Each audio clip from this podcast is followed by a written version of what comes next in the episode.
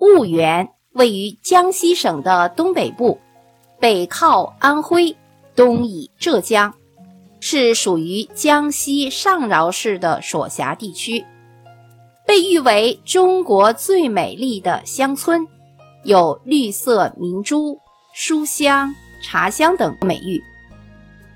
山花烂漫的春天，最适合登上那郁郁葱葱的五龙山。五龙山地处江西和安徽两省交界处，主峰海拔有一千五百八十米，是饶河水的来源。山体宽厚，山脊绵延，雨量充沛，土地肥沃。因终年云雾弥漫，形似五条神龙，时隐时现。故而得名。五龙山的山中有古墓、寺庙、凉亭和隐居老人居住的石屋，古趣盎然。站在山顶上，可以俯瞰到山下仍然保持着原始风俗的千年古村落，还有那一大片一大片的金黄色的油菜花，璀璨如知己一般。婺源的北部屏障就是大张山，属黄山余脉，是鄱阳湖水系与钱塘江水系的分水岭，主峰雷谷尖，海拔一千六百余米。森林茂密的张山大峡谷又名卧龙谷，谷中瀑布飞溅，彩池遍布，山花争艳，草木葱葱。是一处真正远离尘嚣的人间仙境。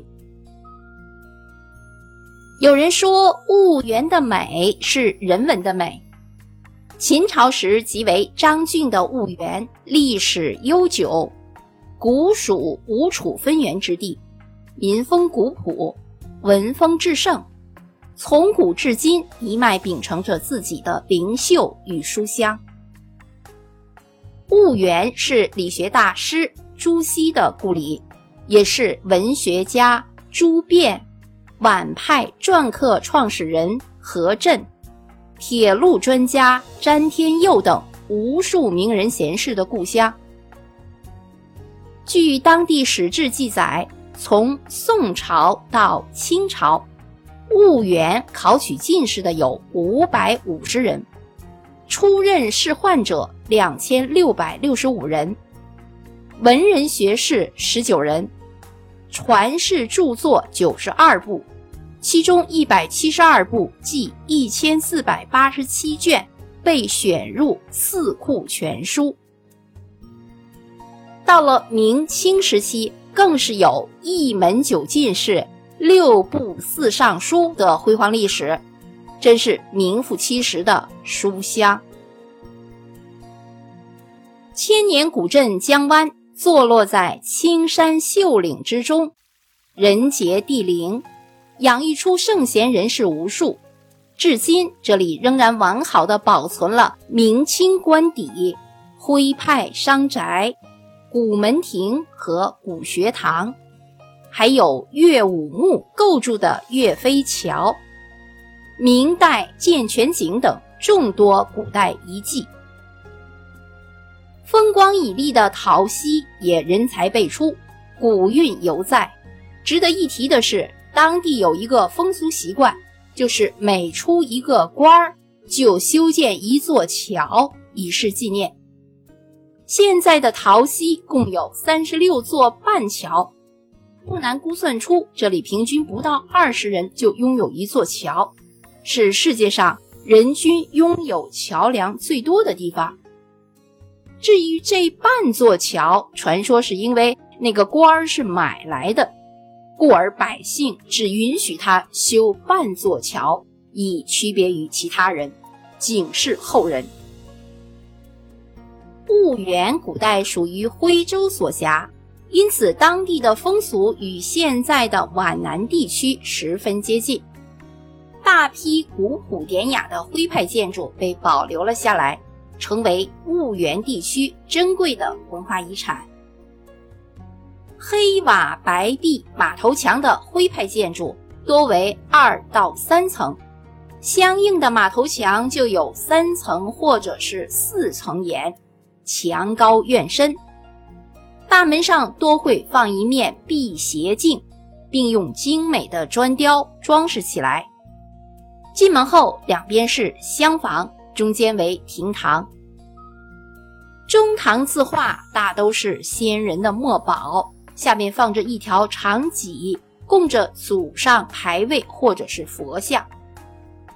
几前是两张太师椅和一张四方桌。徽派建筑的天井最具特色，下雨时房顶的水顺势纳入天井，通过两根长长的主管流到亭堂后，再排到屋外，成为四水归堂，象征着财源不外流。这是这一地区徽商的传统。由宋至清，儒学盛行。文风昌盛的婺源，茶道茶俗也别具特色。自古村中就家家种茶，人人饮茶，出门还随身带茶桶。村中设茶亭，招待过往的路人。婺源的茶道种类也是多样的，有淳朴亲切的农家茶，雍容大气的富士茶。还有温文儒雅的文士茶等。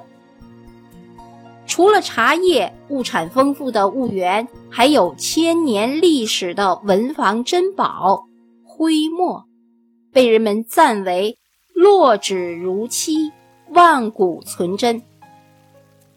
原材料产于婺源龙尾山的龙尾砚，被媒体评为具有敦煌壁刻的传统和唐宋元明清。各朝宴客的遗风，以及新的风格追求，还有明朝传入民间开始繁殖的荷包红鲤鱼，闻名全国。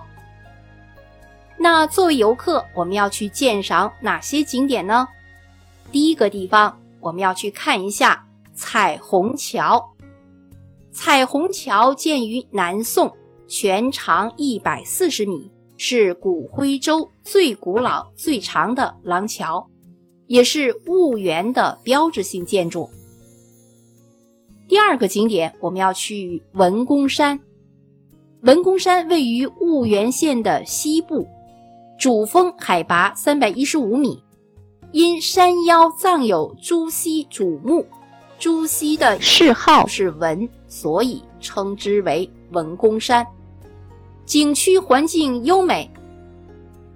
第三个我们要去鉴赏的景点是盐田古张民俗园，位于婺源县的北边，地处在鸳鸯湖和彩虹桥之间，占地约有四十亩。景区内田园风光秀美，文化品味厚重，非常适合休闲度假。婺源的气候温和湿润，四季皆可前往，但是以春季为最佳的旅游季节。为什么呢？尤其是四月份，因为那个时候漫山的红杜鹃、满坡的绿茶、金黄的油菜花，加上白墙黛瓦，组成一幅美不胜收的画面，令人心醉。好。江西的婺源就为您介绍到这里，感谢您的收听。